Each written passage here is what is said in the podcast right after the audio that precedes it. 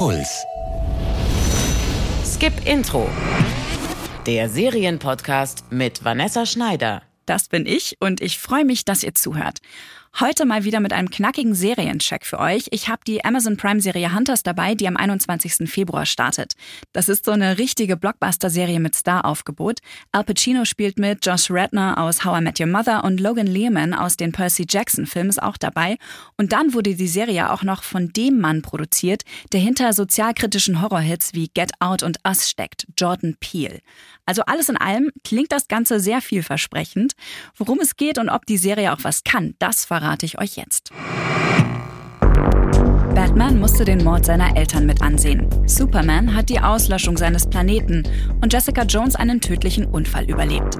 Am Anfang jeder Comic-Heldenkarriere steht erstmal eine Tragödie, auf die die glorreiche Auferstehung folgt. Die Guten unter ihnen setzen ihre Kräfte für Gerechtigkeit ein, die Bösewichte, um sich zu rächen. Jonah Heidelbaum und seine nerdigen Freunde kennen diese Regeln aus dem FF. Es ist das Jahr 1977 und seine eigene Heldengeschichte beginnt, als eines Abends seine Großmutter vor seinen Augen im gemeinsamen Wohnzimmer ermordet wird. Bei der Beerdigung trifft er Meyer Offerman, einen alten, gut situierten Freund seiner Großmutter Ruth. Es war der Wunsch deiner Großmutter, dich zu schützen. Vor was? Nazis, Jonah. Verdammte Nazis. Meyer Offerman und Ruth hatten sich in Auschwitz kennengelernt und wie durch ein Wunder überlebt. Und wie sich herausstellt, ist der Mörder nicht irgendein Einbrecher, sondern ein untergetauchter Nazi-Offizier aus dem KZ. Offerman setzt Jonah einen Floh ins Ohr.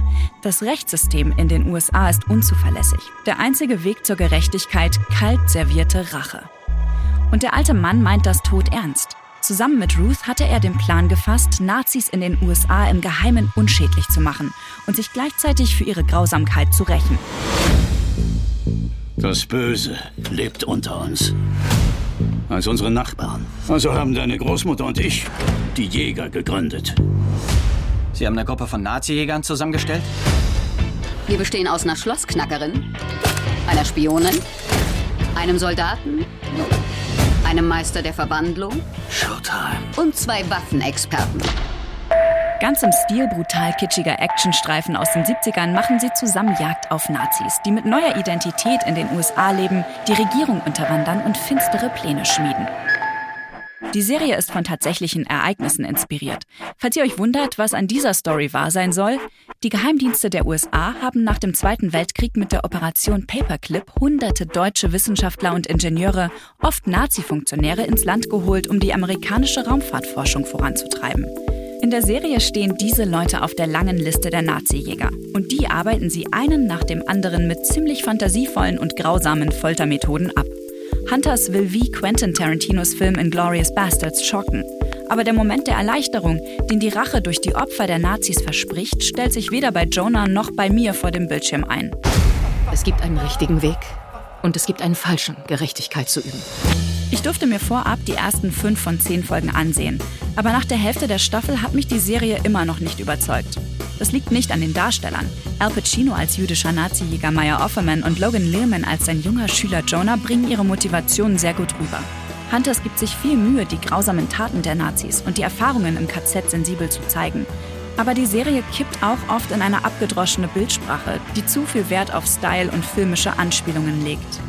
So verpasst die Serie es, unser heutiges gesellschaftliches Problem mit Antisemitismus und Rassismus zu kommentieren.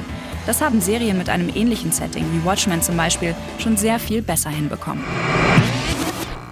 Wenn euch die Comic-Adaption Watchmen interessiert, dann hört euch doch mal die Skip-Intro-Folge dazu an.